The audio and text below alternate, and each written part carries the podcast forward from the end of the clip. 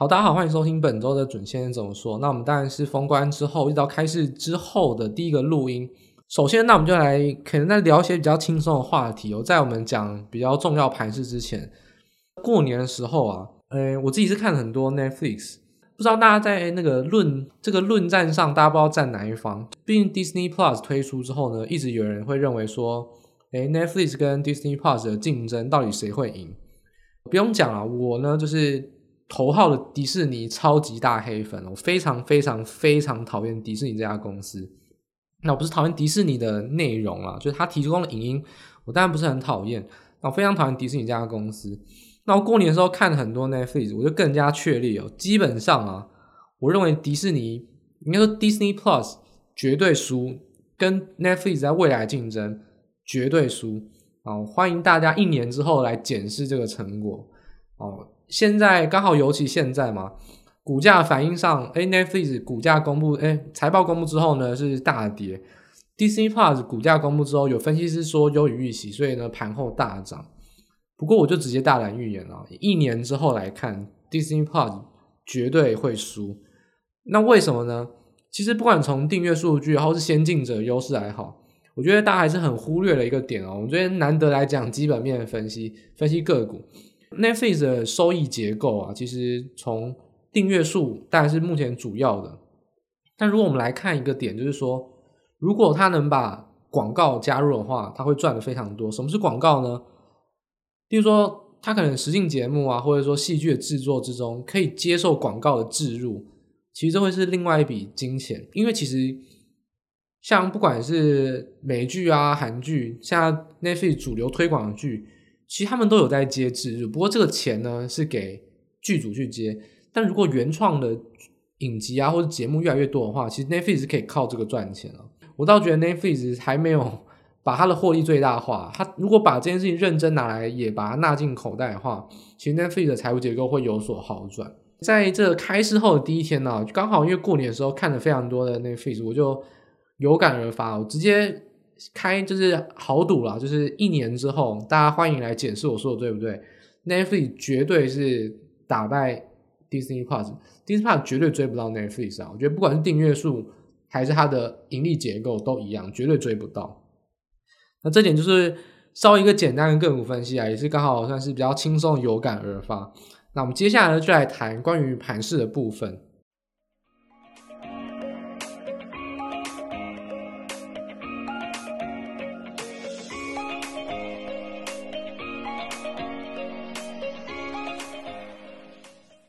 所以盘势呢，其实以从年假过后来看啊，整体我们当然要先整理一下。毕竟台湾就像是你放寒假回来之后呢，好像都有点要收心嘛，还在逐渐的去联动国际盘势的话，那这个就会跟国际盘涨不太一样。因为毕竟你少人家那么多天，还需要反映一些东西。那这个反应呢，其实我们就讲了，你过年的时候呢，你要打麻将去打，你要吃东西要吃饭去吃，要看电影看 Netflix 去看。你不用太担心，为什么？因为美股刚好跌破了，那你就看跌破的价位有没有站回就好了。没有站回，那就是弱势，不要想象会有多好的行情，就算回来反弹，都只是反弹。那你现在来看，就帮大家整理一个重点。如果大家去看我们上一集，就是封关前那一集，我们就直接讲了风险性资产指标就是比特币，当初跌破四万，所以就顶紧盯的四万。还有纳斯达克一百跟 S M P 五百，这个是属于科技股跟大型股的指标。看一百日均线，那时候刚好突破而且下弯。看中小型股，看弱势指标要看罗素两千，因为罗素两千破底破了两千一百三十点，所以这几个指标来看，从封关到开市啊，我们先不要讲已经过了五个交易日，到开市为止发生什么事情，就是比特币有站回四万点，其他所有。任何一项股市的指标没有一项站回，没有任何一项站回，所以开市之后呢，台股会不会反弹？会，为什么？很简单啊，你知我知，大家都知。台湾虽然休市，但是我们有一个交易的商品叫做富台期，就是富时台湾期货，在台湾休市的期间有交易。富台期在封关期间有没有涨？有，大概涨一趴到一趴多，所以回来之后开市会不会涨？百分之百涨，那会不会有反弹？美股，大家你看了很多，也帮你整理，我们那个粉专也有整理。美股、韩股、日股全部在封关期间有涨，那大家都知道要反弹，反弹之后要发生什么事，就是我们本周的重点。因为大家可以看到，从五个交易日以来，不管是 OTC 还是上市指数都有有所涨升，但是一样，每次都是一样。如果连续涨，那你就要判断这个涨到底是反弹还是回升还是创新高。基本上就告诉大家，从种种角度来看，就只是反弹，它就只是一个反弹，不会有太多美好的妄想。尤其我们现在。台积电也公布营收完了，很多也是因为这次可以到十四号才公布营收，但很多也提前公布营收完了。再怎么样来看，营收的效应也公布完了。我们说我们要跟国际恢复联动，五天也让你恢复联动，基本上接下来应该就是要跟国际开始去联动反应，不太有可能有脱离的空间了。接下来如果要进入联动的话，目前就会只是一个反弹，不会是回升，也更不会是创新高。所以从任何一个指标来看，你看纳斯达克一百啊，看 S M P 五百。一百日均线，不要讲说突破啊，纳斯达克连月线都没办法站上，一百根本连碰都碰不到，这是非常弱势。罗素两千也是一样啊，离两千一百三十点还很远呢。所以这波反弹是因为跌得很深的反弹。那为什么跌得特别深？刚好封关当天到封关期间，乌克兰跟俄罗斯的风波衍生出来，所以多了一个突发性因素，让它跌得特别快，因为本来下跌趋势又再跌。所以这个超跌的反弹，它就只是一个比较明显的反弹，但是绝对都还没有回到所谓你说跌破的价位或者说防守价之上，目前都还是很弱势，中期偏空一点都没有改变，从封封关前到现在都没有改变，就是中期偏空应该会到二月底到三月初，甚至会延后，这个格局是没有改变的。所以既然中期偏空，那反弹就是要找空点，那现在到底会不会是空点，就是本周我们要密切讨论的一个重点。尤其是台股，到底要怎么选择空方操作的个股？我们在待会就会跟大家来说明。不过在此之前呢，我们就要先来谈一个重点，因为我们虽然说我们已经进度慢慢推展、推展、推展到了现在这一刻为止，整个国际股市跟台股的一个联动变化，但是呢，在二月十号有一个最重要的事情，就是 CPI 的数据。那其实我们也在去年就已经讲了，我们讲一些事情就是什么？就是 CPI 年增率没有任何分析价值，好不好？你会看到新闻上在讲哇，什么七点多趴，什么超乎预期，那都是放屁。因为 CPI 年增率一点分析价值都没有，油价就是涨，去年就是低基期，到今年四月才会进入到明去年开始去涨升的一个比较垫高的基期，所以就直接跟大家讲了，我们那时候讲了四月数据公布以前，百分之一百都是非常高的年增通膨，那连看都不用看。那如果是已知的东西就没有分析价值。那真的要看的是什么呢？因为油价实在涨太多，所以应该要扣除油价，那就看核心通膨了。所以大家可以去我们官网看这个报告上的图表，这个是从那个 Bloomberg 抓出来的数据。基本上他在讲一件事情，讲什么呢？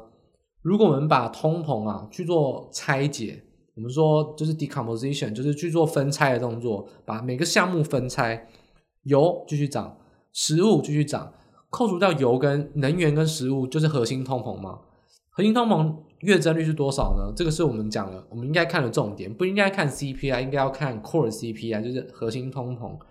核心通膨要看月增率，二月是年月增零点六趴，高过零点五趴就是太高了，所以没有改变，确实是通膨，而且很高的通膨。那我们来看图表上告诉我们什么数据呢？就是说，即使你去扣除掉油价跟食物。不管是商品还是无形的，就是服务，每一项都在涨，等于就是说这个涨升，这个通膨是全面的。就是我们一直在讲，油价涨，你可以牵拖到是低基期，但是如果是一般商品跟服务在涨，尤其是服务哦，服务这种东西是不可能大幅波动的。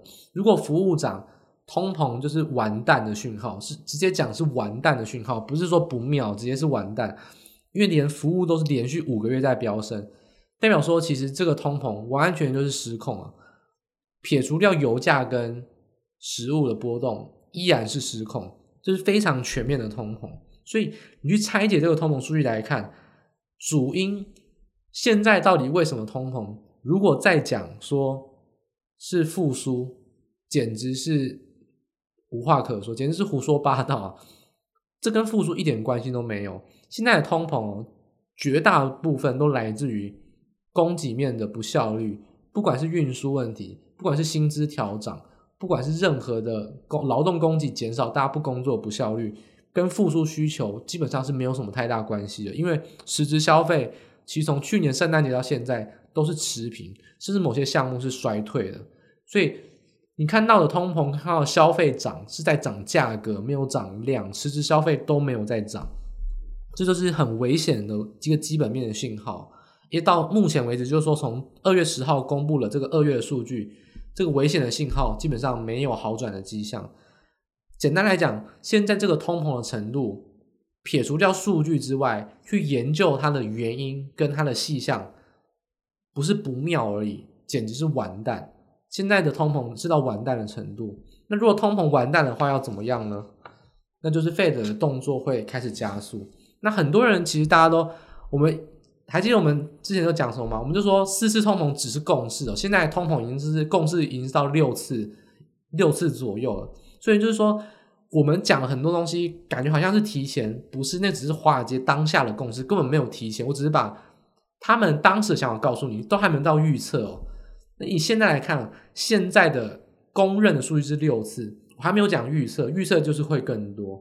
以现在的共识是六次，但是预测来讲，应该会更多。所以不断的在激进，就是为什么？因为通膨要完蛋了，你还不赶快升息，尤其是还不赶快缩减购债的话，通膨是百分之一百不会缩减下来的。所以基本上现在这个样子，很多资金的政策只会越来越激进而已。而且在二月十一号，就是我们录音，我们录音大概在傍晚了，到晚间，在下午的时候有发现一个非常非常有趣的数据哦。大家知道三月三月七号的时候。是我们的三月十七号的时候，是我们 FOMC 会议嘛？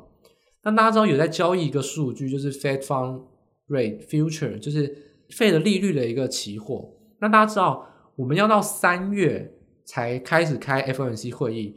但大家知道一个很有趣的点吗？如果你有在操作期货的人，你可以想想看这个东西：二月底到期的期货，现在竟然交易出来的价格是有百分之三十的几率会升息，但是明明。二月底就是那个期货到二月底就已经要就已经要完结了，因为有三月的期货，明明二月底就要到期的期货，为什么现在预期竟然会跑出一个三十趴升息呢？翻成白话跟大家听，大家好好听好这句话，我跟你保证，你听到这个 podcast 当下应该没有任何新闻讲这个消息，因为这个是在昨天晚上华尔街的交易员开始在疯传一个东西，就是竟然有人在赌赌什么事情呢？在赌 Fed 会无预警升息，因为三月十七号是 FNC 会议，大家都觉得 FNC 会议要升息，而且都知道会升两息，但是不是？华尔街现在在猜 Fed 要如何更激进，在三月十七号以前就升息，而且甚至会在二月底以前，最快最快，我说合理哦，合理的猜测什么时候会有无预警升息？二月十四号，就在下礼拜一，因为当当时后会会会有一个就是非例行的会议，虽然说那个非例行会议。不是要这么奇怪，因为他本来就要讨论再贴现率，但是也有可能会在那个期间点蹦出一个提前升息，因为如果提前升息的话，那三月不管你要升息与否，那你只是做一个调整，但如果你先升息，三月就有可能可以开始减少购债了，因为如果你到三月才开始进行升息的话，很有可能要再等到再下一次 M F O N C 会议才能缩减购债，因为缩减购债还是压抑通膨最重要的政策，如果你要赶快缩减购债。无预警通膨、无预警的升息这件事情，其实是有动机存在。现在来看会觉得很疯狂，为什么？因为任何一个凭常理思考，或者说比较保守思想的人，或是用过去来推断未来的人，都不会去猜到有无预警升息这回事。但是交易价格，我们看未来，从华尔街交易的期货价格，跟从我去看到华尔街，他们在讨论华尔街交易员私下讨论的事情，他们在形塑一件事情，形塑一件事情就是说他们在赌，竟然会无预警升息，而且这个价格迟迟没有回档，等于是说华尔街的其他交易员大可以去教训他们，认为说你在胡说八道，但很明显其他交易员虽然他不支持，但他也不敢拿钱去赌，等于说我也不敢真的去跟你对坐，所以这个价格竟然维持到。现在为止都还没有改变，所以大家特别小心一件事情：如果发生无预警升息，不但是一个白日梦，是真的合理的推断下或许有可能发生一件事情，而且最快会发生在二月十四号礼拜一。所以，我们说通膨既然是到完蛋的程度，Fed 收回资金的政策也会到你无法想象疯狂的程度。所以，不要想象说什么升息以反应，缩减购债以反应。任何一个人，你去问问散户，去问问你的理专，问问台湾投信的分析师，你去问他今年升息会升多少码？你去问他缩减购债会缩多少？讲不出一个绝对的数据，更不要讲有可能会提前升息这种消息或这种推论，他都没有看见的话，那什么叫反应完毕？还有很多疯狂的事情，万一发生的话，绝对是市场上。百分之九十九点九的人根本连猜都没有猜到，那根本就不叫已反应哦，根本是惊慌失措都不为过。所以这点是必须要在这一集哦，因为刚好是开市的第一集哦，赶快讲，因为有可能会发生，就是万一发生无预警升息，绝对没有已反应这件事情。现在市场上百分之九十九点九的人根本连这个想法都没有，不要说我，就算我把这件事情讲出来，很多人都不认同。但是现在问题不是在于大家不认同，现在是市场上根本没有人有预备，根本没有人在猜到有这件事情的话，那万一这件事情一发生，真的会是无预警，而且会是惊慌失措，非常有剧烈变动的事。所以无预警升息这件利空条件有可能会发生，如果发生的话，一定要有有所预备，是扎扎实实的利空，因为市场上没有在反映这件事情，根本没有准备，而且这件事情是有可能发生的。就算没有提前升息，Fed 的资金政策还是用任何任何你想不到或想得到的方法更加的激进。没有为什么，只要通膨是完蛋的程度，Fed 的政策只有疯狂能解决。就是我在这个阶段在国际盘是要告诉大家的结论。很多数据呢，大家或许听不懂、看不懂或无法解读，缺乏金融专业。但是你要记得一个重点。就是现在的通膨政策是完蛋的程度，那费的资金收回的速度就只能用疯狂来解决，所以没有已反应，只有更多更多的激进的政策会等着这个市场上来面对，因为没有为什么，因为拜登没有在解决通膨问题，自始至终很多人对拜登有正负评价，我对拜登就只有两个字，就是很烂，不是烂而已，是很烂，拜登就是很烂。他不仅是没有解决问题，还把很多问题是延后或恶化，所以通膨没有解决是可以预见的，更加恶化是我觉得无无话可说，真的觉得拜登就是很烂，所以资金收回的政策或速度，我觉得它只会是一个手段，什么意思呢？就是说到底升息升多少码，缩减购再缩多少，很有可能不是重点，因为如果目标没有达成。就只会更激进，等于是说，如果核心通膨的月增率没有趋缓，没有低于零点五趴，资金行情飙涨，那些高风险资产没有没有下杀，那可能这个行情就是没有解决，资金政策就是在加码。例如说，我现在升息四码好了，但是资金还是不退，那就珍惜无码，没有为什么，我就是要看到效果为止，因为现在已经是一摊烂摊子，而且已经是可以收拾的烂摊子，而且还拖很久都不收。那现在要解决，就只能用杀到见血来解决了。现在的行情，我只能说已经到不乐观的程度了，因为现在这个基本面烂摊子哦，再怎么涨都是强弩之末。因为很明显，现在市场上要解决这件通膨的问题，解决过度投机的问题，不只是收资金哦，而且是要用很剧烈的手段收资金，等于说一定要伤害到股市，伤害到债市，甚至要让经济衰退，就是让。整个市场有比较剧烈的反应，才有办法收拾这件事情。原因没有为什么，因为拖太久了。印钞票是对的，但是印太多，而且太晚收了。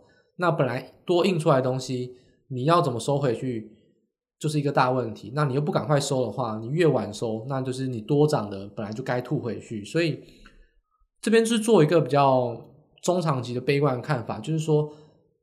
整个上半年哦，很多很多你无法想象的激进的政策只会一直出来。这种情况下的话，市场上可能都是要杀到见血都不为过。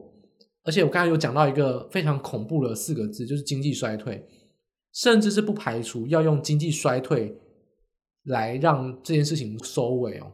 等于说，必须要让短暂的经济衰退，可能就是激烈一点，要让这件事情必须要有剧烈的反应，忍受个半年或是两三季到三季的一个经济衰退，才让这件事情比较有擦屁股的空间哦，不然这件事情是永远没办法解决。所以我觉得问题很简单啊，费德有没有解决问题？早该解决了。那如果他现在终于意识到解决，也没有什么太晚的问题，因为你已经太晚了，那你只能赶快解决。如果你要解决的话，你只能杀到见血，你只能用不能说不乐观，甚至是说要伤害到经济的程度来解决这些问题。所以现在的状况，我只能说中期的看法来看，完完全全没有任何乐利利多的理由，也没有乐观的理由啊。因为通膨如果是完蛋，激进的政策就要用很夸张的速度来解决。所以这两句话大家可以当这一周你什么都忘掉没有关系，但请记得这一句话，就是通膨已经完蛋，那收回资金就用很夸张的速度来收回。这句话就大家好好的记得，因为这是一个中期的一个趋势上无法改变的东西，所以对于整个看法上会比较偏悲观。任何的反弹。短线上有反弹是一回事，但涨越多都对于未来摔得越重做准备哦。你现在只是爬到十楼去跳，跟爬到二十楼去跳的差别而已。跳下去见血骨折，恐怕是目前必须要做的事情。只不过说骨折是骨折啊，流血是流血，不会死就好了。这就是跟我们刚才讲中国的政策是一样的。中国打房一定要打，反正不会让你死啊，这破产一家。不会让整个中国完蛋，真的要完蛋，那中国像我们封关前讲了，中国开始逆势降息啊，去救原物料，政府不会让整个经济崩溃，但现在要让经济衰退是有可能必要技术的手段，所以这件事情是大家在中期上一定要非常警惕的一件事情，绝对不要过度乐观，而且你甚至是要看悲观一点，我觉得我的看法是会比市场更悲观了，是。更就是说更呃更比较有偏空的看法，这点是大家可以可以去从我的呃节目中去可以听出来的。但你要不要认同是一回事啊？那我的看法是我的看法，因为这就是我的解读，从资料到我的逻辑推演，我诚实而言就是告诉大家，认为这个经济衰退是有可能发生的，很多事情是会用很多疯狂、很多激进的方法来计出，所以大家还是要比较警惕一点，就建议大家。从国际来看的话，如果是偏空，那台股呢？台股我觉得大家记得一个重点，国际盘势会是趋势，但台股会有自己的一个走法，但是不会偏离趋势太多。所以如果国际盘要跌，甚至经济会衰退，台股绝对不会好到哪里去。但要记得一个点，要跌，台股绝对绝对不会跌得比美股多，绝对会是世界上相对强的。所以如果别人跌十趴，我们可能跌五趴。如果别人跌五趴，我们可能没什么跌；如果别人跌二十趴，大不了我们跌十三十五趴。反正不管怎么样，一定比别人好啊！大家要对台股有信心。我们没有高估值，我们疫情控管的相对基本上根本就是没有疫情爆发。然后另外一点是，别人在炒通膨，台湾有通膨啊，台湾房价有涨，但是相对其他地方，其实我们房价大概是可以跟别的国家匹敌啊。但是我们民生消费的通膨。就算这一波连续的涨，跟国外相比都是小巫见大巫。台湾所有的问题相对估计来说都没有这么大，那回档的幅度也就不会这么重。所以趋势上当然会以国际为主，就是要真的要非常小心，未来有急跌甚至有很疯狂的一个跌势。但是台湾在发生这件事情之前一定会相对强，就算发生这件事情之后，就算跌也会跌得比别人少。所以台股相对强势。但是国际趋势要尊重，这也是大家要谨记的一个点。所以台股现在这个位置来看，我们说如果已经联动到国际股市了，也就是说从二月十一号收盘为止，那大概跟国际股市如果联动的话，那接下来到底要怎么来看接下来走势呢？因为已经已经可以跟国际联动了，不会有什么你逆势脱钩的表现。那既然不会脱钩，那就是一个重点了，因为美股反弹，所有的均线呢该。该反压都有反压，而且呢，跌破价位连碰都没有碰到，都会只是反弹，然后反弹的反压出现，所以台呃台股现在有三件事情要做，什么事情呢？第一个止跌，第二个反弹，第三个确认反压。所以你去看台股一开市就止跌，而且呢反弹到今天，那接下来要什么事情呢？就是要确认反压，就是说涨要涨不上去了，反弹接近，然后涨不上去，确认反压之后呢，就开始会有回撤，而且呢，这个回撤力道就要取决于台股到底发生事情跟国际上来比有多么严重，等于说我们通膨跟国际上来比有多严重，我们就要修正多多。那还有就是我们公布财报相对好，那我们就可以跌少一点。总而言之，确认反压或是下礼拜一二很关键的一个重点。确认反压之后，无可避免的就会是一波修正啊。所以这也是为什么会在标题说会是比较放空，开始去撒网布局的一个原因。因为台股如果既然要开始联动国际股市，其实没有什么乐观的理由。其实本周呢，我觉得我们要讲的事情就是说，好吧，我们重点是建议大家操作上可能是要。短度的部位呢，最好是减码甚至出清哦。那长度的部位，你可能要开始避险。短空的部位是是主力，哦我觉得大家可以朝短空去做进行。那既然要放空，要有标的啊，那怎么选标的呢？就是本周我们花十分钟时间来跟大家讲。第一个，从开市之后的五个交易日，有一个重点就是融资回笼。请问开市？不明不白，虽然大家知道会涨，但大家信心都不足，然都是要看到哦，好像有反弹才开始去追。开市第一天融资就进去，你觉得是散户还是主力？哦，我觉得大几率是主力抄底啊，因为所有人都知道会补涨，但是主力融资在过年前疯狂疯狂的杀，手上是一堆钱啊，所以在这情况下去抄底抢个短是有可能。所以，请大家记得一件事情：选股上。本周五个交易日，融资连续涨五天，而且呢，股价也连续涨的中小个股，基本上都是主力有在股的，不要空这些个股。它下个礼拜就算了融资出去，也不会这么快跌啊。这些股票呢，都是已经拉高了，不管是技术面，不管筹码面，都是比较有支撑的。所以，如果你要放空，请避开融资连增，而且五天连涨的股票，强势股。请不要去空，更不要想创新高，这点是大家可以避开的。那反过来说啊，就如果你下礼拜要做短，那你就是要锁定这些强势股啊，融资连涨，有可能会有嘎空啊。所以融资连涨，甚至创新高，甚至是五天连涨的中小型个股，如果你要做多就做这些，如果你要做空，请避开这些。这是首先跟大家来讲的，因为融资在开市就进来，而且连增五天。用常理来想，我觉得散户没有这么大的胆子，疯狂的在开始第一刻、第一秒就敢融资进去。很明显的是，主力融资撤出来之后，手上有了一些闲钱做短多去抄底。所以，不管下周它是不是短多要出境，还是它持续的去拉去轧空，那我们不管，反正我们做空先避开。等到它出现融资开始减，那才有开始有可能有修正的空间。只要融资还在增，这些股票。都是有主力在股，都是可以做多不要做空的标的。所以，如果你接下来要做短多，请你锁定融资的中小型个股，这我觉得会是相对来说比较安全的。那如果融资也增，投信也买，那就更不用讲了，绝对不会是你没有发现的股票，因为这些投信也买，主力融资也进，基本上什么创维啦、怡利电，你想得到就是已经在盘面上的股票。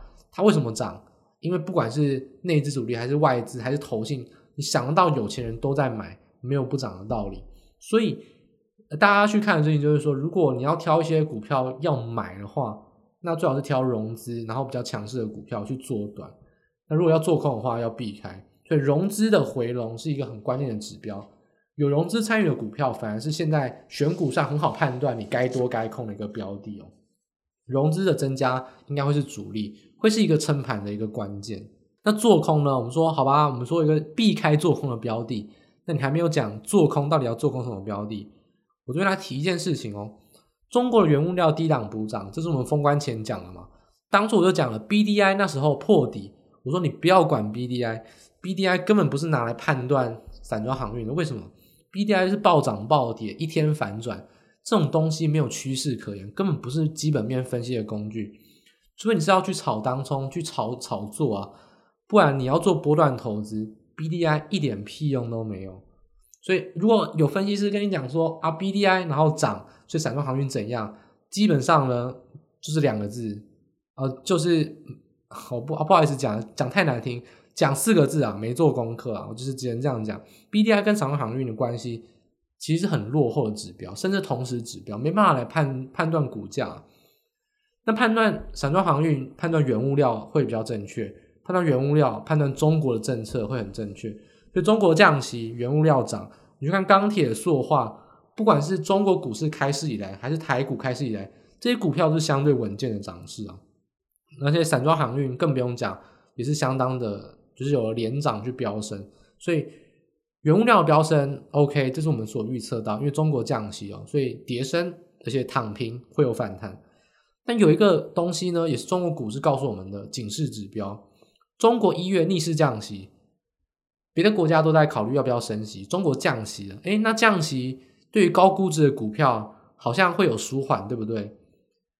我不知道大家有没有在做中国股市啊？你去打开几档股票来看，第一个你去看指数，深圳指数没有造酒股，呃，有啊，有五粮液，基本上没有大量的造酒股跟金融股，等于说它就不是内需导向，它很多都是外销的电子产业或软体产业。深圳指数已经破底，破底再破底，如果今天来看的话。也是准备要再破底，收盘创新低，但是没有到创波段新低哦，已经是收盘价新低哦，是破底破底再破底，那更不用讲创业板指数一路破底哦，真的是惨不忍睹啊！这个如果是从两个月来看，呃，应该说从从去年十二月来看的话，大概深圳指数大概是跌了快十趴，那如果是以创业板指数来看，大概是跌了快十五趴，所以。电子业来看，高估值的股票，就算这个是一个很血淋淋的案例，就算中国降息，高估值的股票都躲不过国际资金修正的压力。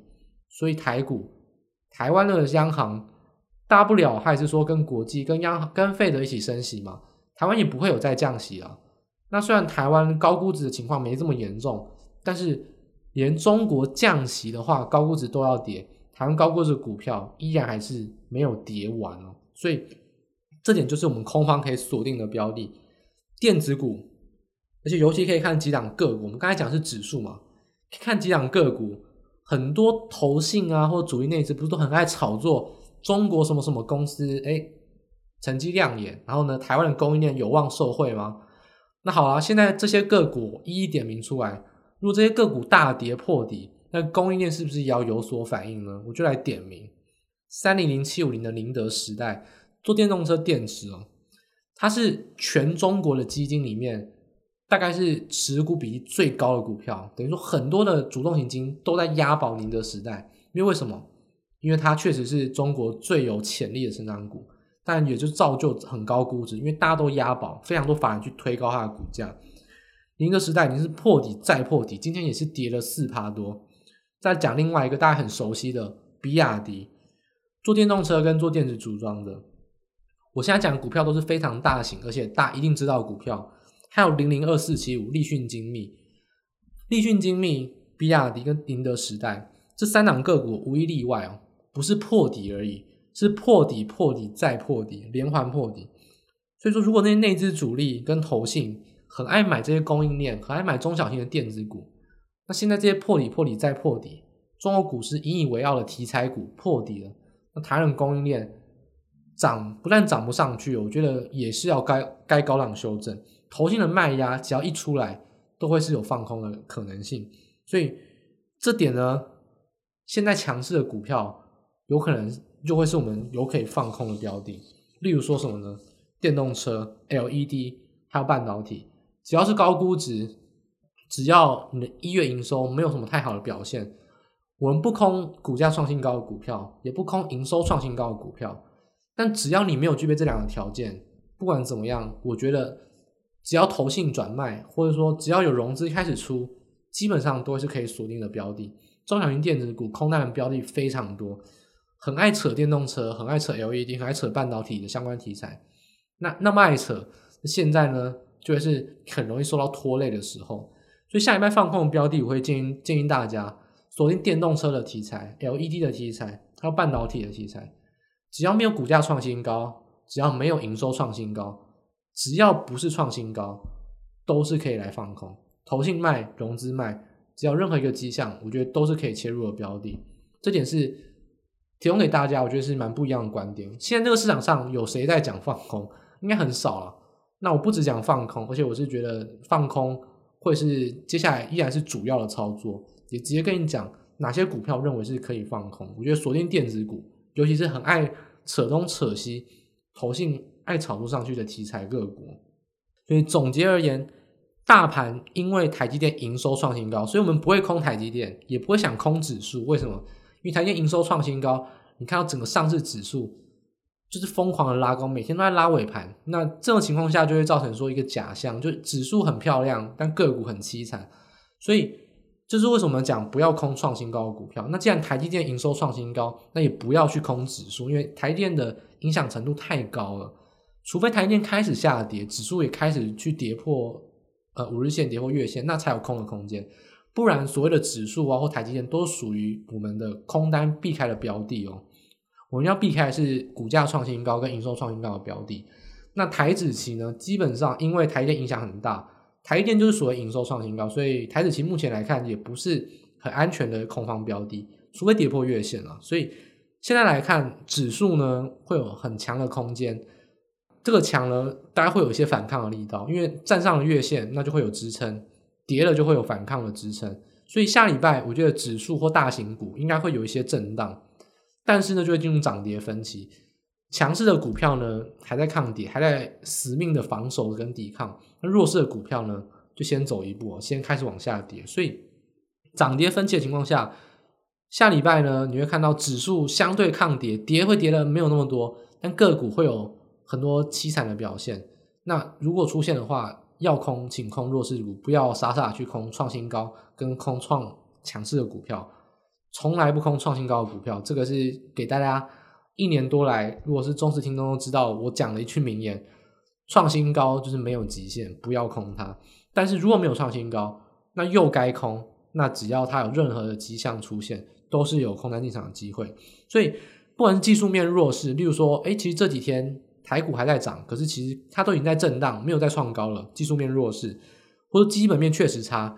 就是说，你分析，我觉得万海就是比阳明跟长荣差，因为它从调去美西线又再调回来，一定效率上这个潜调的过程中会有差，而且它也没有什么新船，它都是租二手的。例如说，我觉得银行来说，应该是台企银、台新金这种银行股会比寿险股、比富邦金、比元大金、国泰金强。那这也是一种涨跌的分歧。例如说，台积电我觉得会比较强，力积电跟联电会比较弱。同一个产业之中也有涨跌分歧。那在这情况下，就会造成指数好像没有跌得这么深，但事实上已经有很多弱势的股票已经开始跑了。所以这种情况下，我觉得做短空会是比较建议的。那尤其可以锁定中小型的电子股，只要扯上电动车、扯上 LED、扯上半导体题材，而且营收股价没有任何一项创新高。都要小心，投信融资落跑，一落跑都是有可能股价开始启动波段下跌的可能性。这点是我们既然这么看空，那也负责任告诉大家到底该空哪些个股。那欢迎大家下周，那欢迎大家下周就来看市场上的变化，然后看看我们的表现是不是被市场上打脸。我觉得这就是以上本周的节目啊，还是跟大家来提示，就是说不要这么乐观。从中期来看，没有乐观的理由。短线上来看，我觉得也有反弹捷径的味道，所以从任何一个层面来看，大家还是要比较保守一点。爱做多的那要小心，爱做空的把握机会。大资金的人记得要有所避险或保守一点。我觉得这是给大家一个建议啊。那我们下周节目就再见喽，拜拜。